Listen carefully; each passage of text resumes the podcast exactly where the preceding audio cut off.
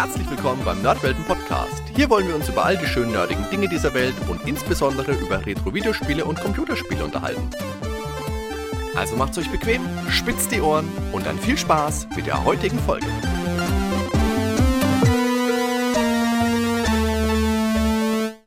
Hallo liebe Zuhörer, herzlich willkommen hier zurück beim Nerdwelten Podcast. Ihr habt's im Titel gelesen, endlich ist es soweit. Die Collection of Mana ist da. Naja, okay, da ist sie schon ein bisschen länger. Sie ist ja bereits während der E3 angekündigt worden und dann auch direkt als Download für die Nintendo Switch veröffentlicht worden. Allerdings die Cartridge-Version ist jetzt erst Ende August rausgekommen. Die habe ich mir besorgt. Deswegen hat es jetzt eine ganze Weile gedauert, bis ich mich mit der Collection of Mana wirklich mal beschäftigt habe, weil ich mir gedacht habe, wenn das schon rauskommt und es kommt eine physische Variante davon, dann möchte ich dann natürlich auch die haben, damit ich mir was ins Regal stellen kann. Hab dann gewartet und jetzt ist er endlich da und deswegen möchte ich jetzt auch darüber berichten. Endlich ist also Seiken Densetsu 3, das uns Europäern ja bisher vorenthalten war und Japan exklusiv war über ganz viele Jahre hinweg, auch in Europa endlich released worden. Der offizielle Titel ist jetzt Trials of Mana. Das muss man sich vielleicht erstmal dran gewöhnen, wenn man äh, Seiken Densetsu 3 jetzt über Jahre hinweg zu diesem Spiel gesagt hat. Aber schön, dass es lokalisiert worden ist und dass es eben auch einen offiziellen Namen erhalten hat. Ebenfalls auf der E3 wurde für Trials of Mana auch gleich ein 3D-Remake angekündigt. Das wird auch für die Switch erscheinen. Auch da bin ich äußerst gespannt drauf und ich denke, das werde ich mir auf jeden Fall auch anschauen und ich kann mir auch vorstellen, dass ich meine Impressionen dann abermals mit euch teilen möchte. Nun aber erstmal zur Collection of Mana. Die Sammlung ist bereits im Juni 2017 als Seiken Densetsu Collection in Japan erschienen und dann eben zwei Jahre später endlich, endlich auch komplett lokalisiert bei uns.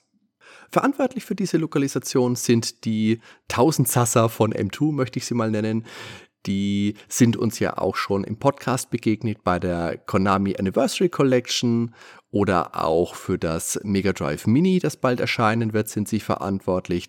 Die Sega Ages Titel für die Switch. Also, was ich von denen bisher so gesehen und gespielt habe, das spricht eine ganz deutliche Sprache. Die verstehen ihr Handwerk, die haben jede Menge Respekt vor der jeweiligen Vorlage und wenn man M2 liest, dann kann man sich auch erstmal beruhigt zurücklehnen und sich denken, das wird bestimmt was Gutes. Die drei enthaltenen Spiele dieser Sammlung sind die ersten drei Seiken Densetsu-Teile. Die haben Ben und ich ja bereits in unserer Überraschung Seiken Densetsu-Episode ausführlich besprochen. Das verlinke ich euch auch mal unten in der Infobox. Da findet ihr schon eine umfassende Besprechung mit Informationen zu den drei Spielen plus ein Interview mit dem damaligen deutschen Übersetzer der Super Nintendo-Version von Secret of Mana, dem Claude Moas. Hört da auf jeden Fall mal rein, denn da sprechen wir wirklich sehr ausführlich über die Spiele. Ich verlinke euch auch nochmal die separate Episode, in der ich mit dem Claude gesprochen habe. Das finde ich persönlich auch eine sehr schöne Episode, weil der Claude einfach ein super sympathischer Typ ist. Digital ist die Sammlung, wie gesagt, bereits seit der E3 2019 erhältlich. Die Retail-Version in limitierter Auflage ist jetzt am 27.08.2019 zum exakt gleichen Preis wie die Download-Variante erschienen, schlägt also mit stolzen 39,99 Euro zu Buche und konnte direkt oder kann direkt bei Square Enix vorbestellt werden. Ihr findet die aber auch bei allen gängigen großen kleinen Online-Kaufhäusern bestimmt auch im Laden, da gibt's die aktuell sogar ein paar wenige Euro günstiger, habe ich vorhin gesehen. Enthalten sind also die Spiele Mystic Quest, Secret of Mana und Trials of Mana. Wie gesagt, drei Spiele. Das ergibt bei 39,99 Euro einen Preis von 13,33 Euro pro Spiel. Und da hatten wir hier im Podcast auch schon wesentlich günstigere Preisschlüssel in anderen Spielesammlungen. Ob sich das jetzt wirklich lohnt, möchte ich mir jetzt einmal für euch ansehen.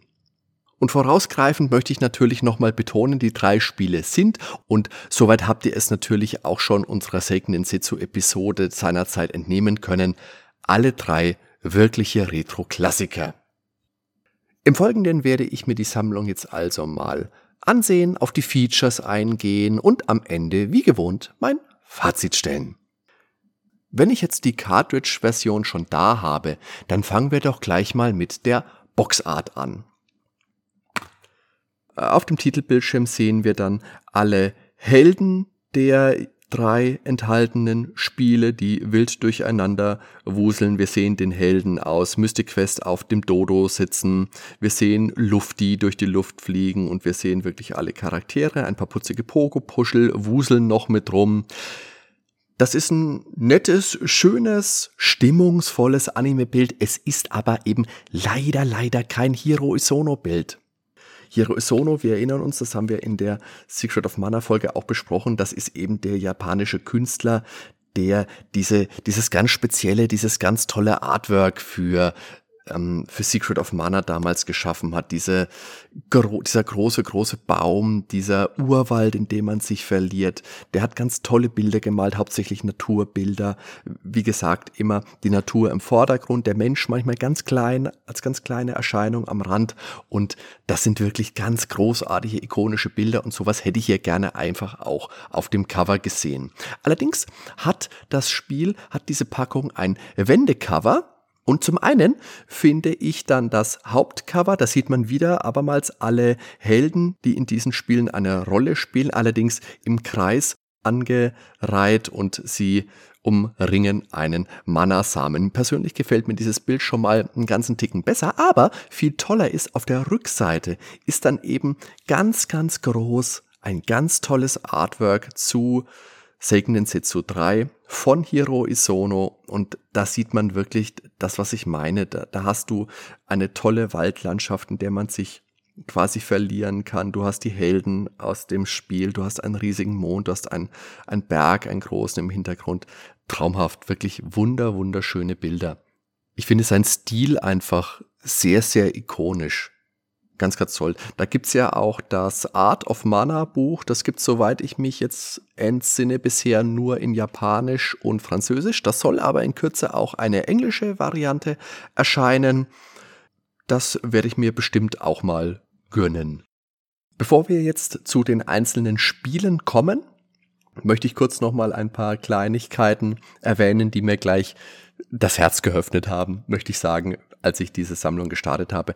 Denn wenn das Spiel lädt, dann steht unten Ladevorgang und ein kleiner Pogo-Puschel hüpft auf und ab. Das fand ich gleich sehr goldig und auch sehr schön ist, wenn du im Menü ein Spiel auswählst und dann bestätigst, dann gibt es immer einen kleinen Effekt. Das heißt, wenn man Mystic Quest startet, dann verwandelt sich der Bildschirm, er wird dann schwarz-weiß wie der klassische Gameboy. Wenn ich Secret of Mana starte, dann fliegen die wunderschönen rosa Kraniche durchs Bild und wenn ich Trials of Mana starte, dann ziehen von unten Wolken oder Nebelschwaden hoch. Das ist wirklich schön gemacht. Also ein kleiner, netter, süßer Bonus.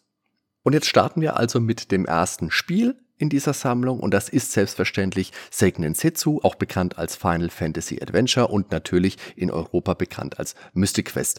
Das ist 1991 in Japan erschienen und 1993 dann eben auch bei uns für Nintendos Game Boy. Knapp ein paar Worte zum Spiel nochmal. Der Held ist Gladiator im Dienste des finsteren Dark Lord und entkommt zu Beginn des Spiels aus dessen Gefangenschaft. Nach gelungener Flucht trifft er auch gleich auf ein zauberkundiges Mädchen und mit ihr gemeinsam macht er sich auf, das Böse zu besiegen. Das ist ein echt tolles Gameboy-Spiel.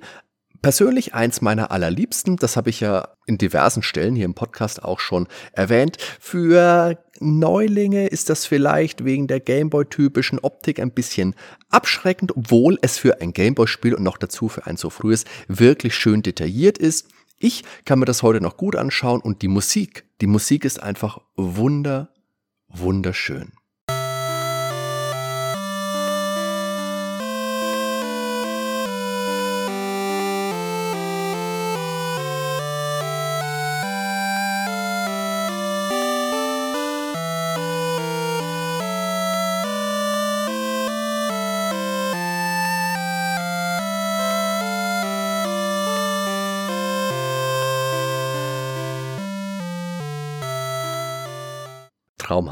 Was mir allerdings noch aufgefallen ist und was ich später vielleicht auch nochmal ansprechen werde, wenn ich dann Richtung Fazit komme, man hätte bestimmt zusätzlich auch noch das Remake von Mystic Quest für den Game Boy Advance, also Sword of Mana, mit auf die Sammlung packen können. Das hat ja die Grafik des Spiels auf einen ja, 16-Bit-Stil angehoben und natürlich farbig dargestellt. Und zusätzlich gab es auch noch den Tag-Nacht-Wechsel aus Trials of Mana. Der war nicht ganz so ausgereift, das haben wir in der Second Setzo-Folge auch mal angesprochen.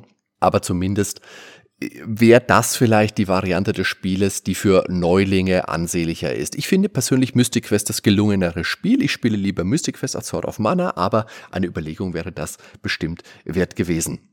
Jetzt schauen wir uns einmal die Features des Spiels an. Es liegt in den Sprachen Englisch, wobei in US und UK Englisch unterschieden wird, in Französisch und in Deutsch vor. Wenn ihr Speicherstände anlegt, dann sind die an die jeweilige Sprachwahl gebunden. Das heißt, ihr könnt jetzt nicht auf Deutsch anfangen zu spielen und dann in der Mitte des Spiels denkt ihr, oh ja, naja, ich habe jetzt gespeichert, jetzt möchte ich mal auf Englisch weiterspielen. Nee, geht nicht. Musste komplett neu anfangen. Tut mir leid. Grafikfilter gibt es für Mystic Quest ganze drei Stück. Einmal Dot Matrix, das ist so das klassische Gameboy Pixelig Grün, einen Schwarz-Weiß-Filter und einen rötlich-braun matschigen Filter. Je in zwei Bildmodi, einmal mit Rändern an allen vier Seiten und einmal nur rechts und links. Die nicht genutzten Bildschirmausschnitte werden mit einem Bild hinterlegt. Die Option, einen rein schwarzen Hintergrund zu verwenden, gibt es nicht. Und es gibt auch wirklich nur ein Hintergrundbild pro Spiel. Und ich persönlich finde jetzt das von Mystic Quest ist nicht sonderlich schön. Das schaut irgendwie ein bisschen nach, weiß nicht, Clip-Arts vielleicht aus. Meine persönliche Meinung gefällt mir nicht. Lieber Zuhörer, wenn es dir besser gefällt, lass es mich gerne in den Kommentaren wissen. Besonders lobenswert hervorheben möchte ich, dass es generell keinen Breitbildmodus gibt, weil den will eh keiner. Chapeau, super, gut gemacht.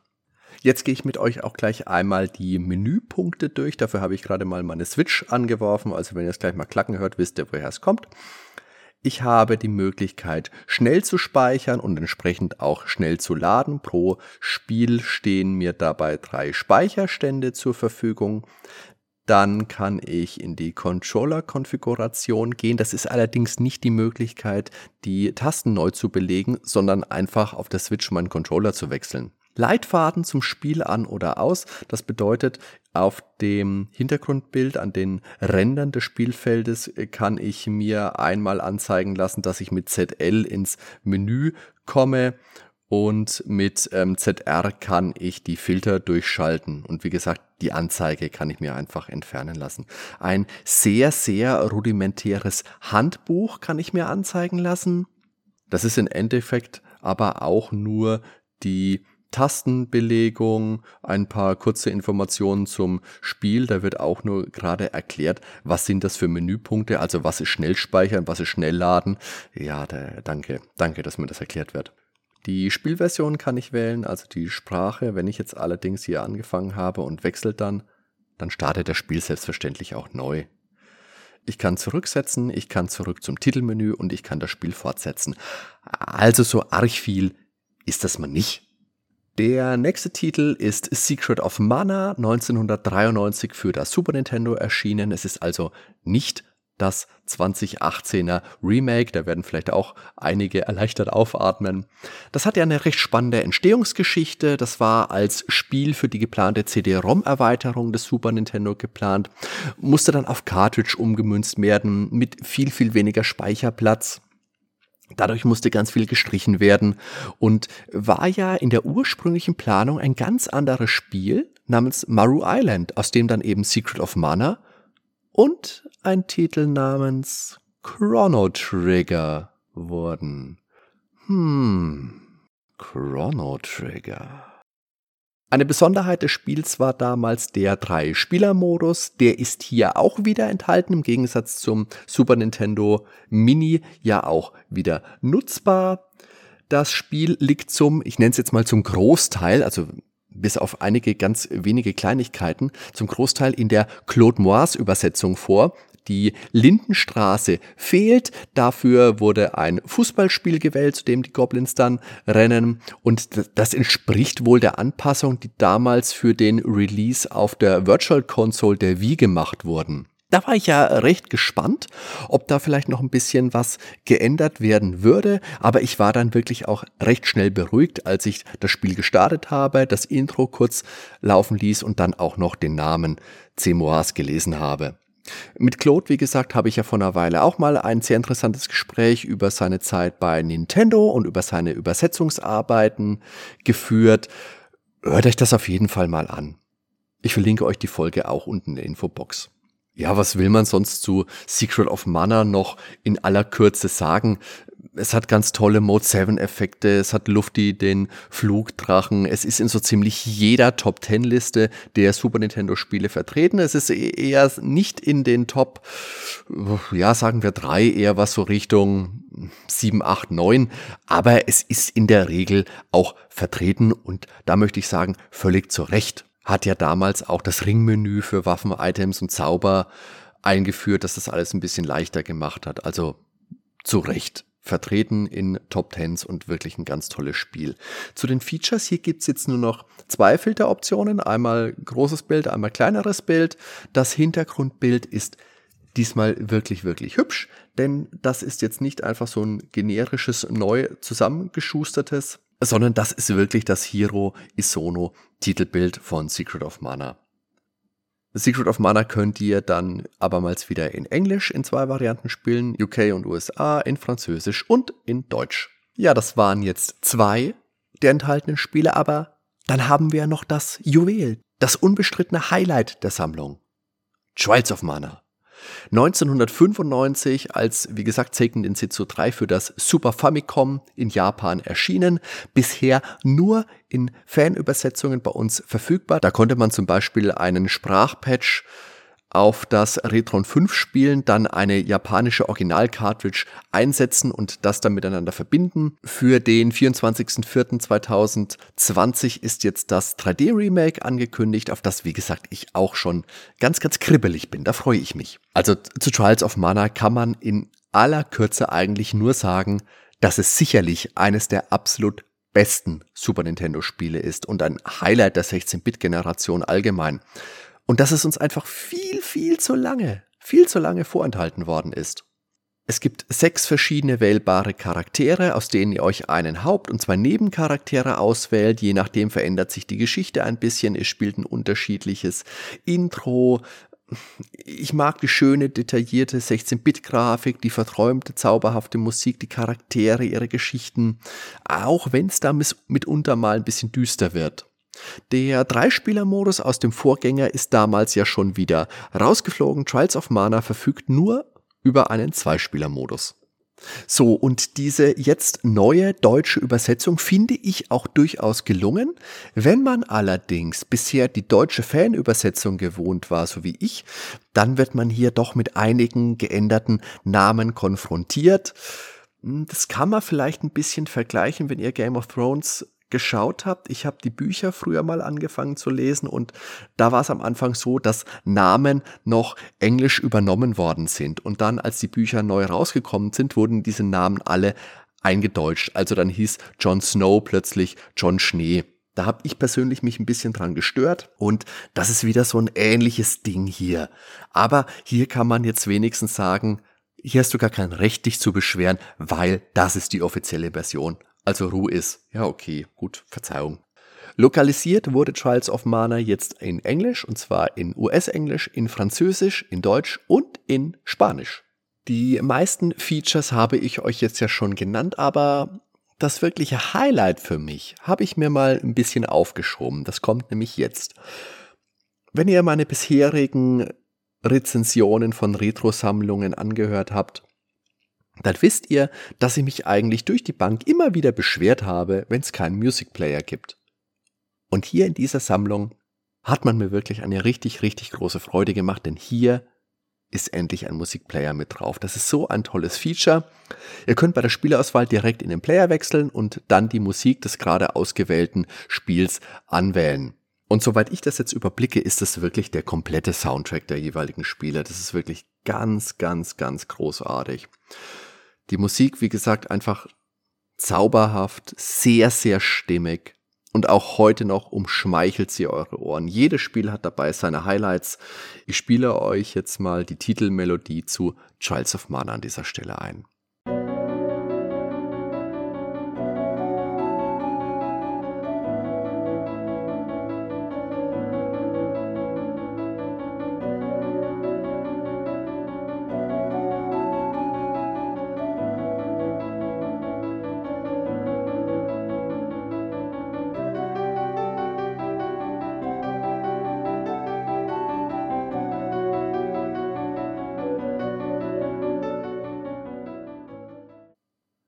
So, was gibt's sonst noch zu sagen?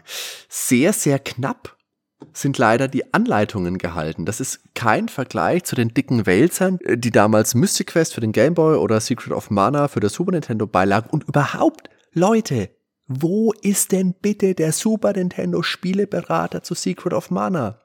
Da lag damals in der Super Nintendo Packung, ihr erinnert euch, die Super Nintendo Big Boxen für die Spiele, wo man sich dachte, oje, oje, der dumme Europäer, der kommt ja nicht mit zurecht, dem packen wir mal einen Spieleberater mit rein. Den hätte man doch bitte, bitte digitalisiert mit auf diese Sammlung packen können. Das wäre sicherlich kein Problem gewesen. Wie viel, wie viel Megabyte verbraucht denn so eine PDF-Datei? Für die alten Fans, die das früher hatten, das wäre so ein, so ein tolles Feature gewesen, wenn man den auf der Switch durchschalten hätte können. So wie diese Artbooks bei den Konami Collections. Also ich persönlich hätte mich darüber wirklich sehr gefreut und so viel mag ich jetzt schon mal vorwegnehmen. Dann hätte man die fast 40 Euro für diese Sammlung auch wesentlich besser rechtfertigen können, meiner Meinung nach. Und das bringe ich jetzt auch noch an. Und eben auch das Game Boy Advance Remake zu Mystic Quest, also Swords of Mana, hätte man da gewiss noch mit draufpacken können. Jetzt möchte ich nochmal die Pros und Kontras gezielt hervorheben. Die Pros, es sind wirklich einfach großartige Spiele. Sie sind richtig gut emuliert worden. Ein Music Player ist mit dabei. Endlich, endlich hat man, hat man mein Rufen danach mal erhört, nach einer Jukebox. Die Musik großartig, nach wie vor hörenswert. Ich habe euch die Beispiele eingespielt. Und endlich, möchte ich nochmal betonen, endlich hat es Trials of Mana in den Westen geschafft. Kein Licht ohne Schatten, hier sind die Kontras. Zum einen natürlich die verpasste Chance, dass sie den Spieleberater nicht mit draufgepackt haben zu Secret of Mana. Wie gesagt, das wäre einfach, das wäre super gewesen. Es gibt keine Artwork-Galerie. Für die beiden 16-Bit-Spiele gibt es nur zwei Grafik. Ich mag es ja eigentlich nicht mal Filter nennen, weil es ja einfach nur unterschiedliche Bildausschnitte sind. Es gibt keine Scanlines. Das mag für den einen oder anderen auch ein Kontra sein. Deswegen habe ich es aufgeführt. Für mich persönlich nicht. Ich lege keinen Wert auf Scanlines. Das habe ich auch schon öfters mal gesagt. Aber das größte Problem ist der stolze, wirklich stolze Preis mit fast 40 Euro, auch wenn ich nochmal sagen muss, Trials of Mana wurde erstmals lokalisiert. Und im Preis liegt für mich dann auch der alles entscheidende Knackpunkt, denn der ist offenkundig einfach zu hoch und daran gibt's gar nichts zu rütteln. Ich verstehe, dass man hier mit Trials of Mana ein komplexes Rollenspiel von Grund auf lokalisiert hat und in diversen Sprachen natürlich auch übersetzt hat, aber Dafür, dafür ist der Inhalt der Sammlung dann doch etwas knapp, gerade wenn man es mit anderen Sammlungen vergleicht. Es gibt insgesamt recht wenig extra Features. Es gibt keine Art Gallery und das ist bei dem auch so unfassbar tollen Artwork einfach auch unbegreiflich. Also da muss man wirklich nochmal ordentlich in sich gehen, bevor man zuschlägt. Und trotzdem kann ich die Collection of Mana gar nicht nicht empfehlen. Ja, sie ist locker 15, ja, eher 20 Euro zu teuer. Aber ihr bekommt dafür drei Spiele, die auf ihren jeweiligen Systemen zu den besten spielen. Und zwar nicht nur ihre Genres, sondern übergreifend zu den besten Spielen zählen. Klar sind die heute etwas angestaubt, aber dennoch haben sie sich ihren Charme und eine gehörige Portion ihrer Magie erhalten. Lokalisiert konnte man Trials of Mana legal bisher höchstens mit Importmodul und einem Patch auf dem Retron 5 spielen und dieses Spiel ist eine derartige Perle, eines der Glanzstücke der Super Nintendo-Ära, dass ich letztendlich sage, für den Download hätte mich der Preis abgestreckt. Aber da die Cartridge-Version denselben Preis hat, kann man da schon zuschlagen. Denn ihr bekommt dafür drei wirklich tolle Retro-Action-Adventure-Rollenspiele, die auch heute noch viel Spaß machen. Gewiss kann man auch mal abwarten, ob die Sammlung im Angebot mal etwas günstiger wird. Wenn ihr es also nicht eilig habt, dann ist es definitiv eine Option, einfach mal abzuwarten, bis mal ein Angebot eintrudelt. Aber wenn es euch dann doch vorher reißt, dann lasst mich euch sagen, ich habe den Kauf nicht bereut. Und ich denke, es ist auch interessant zu sehen, wo die Serie herkommt, bevor man sich dann im Frühling nächstes Jahr dann das Remake zu Trials of Mana mal ansieht. Für mehr Infos zu den Spielen hört euch nochmal die Seiken Densetsu Folge an. Der Link steht unten in der Infobox auch, wie gesagt, zum Interview mit Claude Moas. Ich freue mich auch über eure Gedanken zur Collection of Mana. Habt ihr sie euch geholt? Wollt ihr sie euch holen? Interessiert die euch mal einen feuchten Kehricht? Und ich freue mich natürlich auch über Feedback, über Daumen hoch auf Facebook, iTunes, Soundcloud, Spotify, YouTube, auf der Homepage. Erzählt euren Freunden vom Nerdwelten Podcast. Das ist für uns der größte Lohn. Ich danke euch fürs Zuhören und ich hoffe, ihr seid auch bei der nächsten Folge wieder mit dabei. Lasst euch bis dahin gut gehen. Ciao, euer Hardy.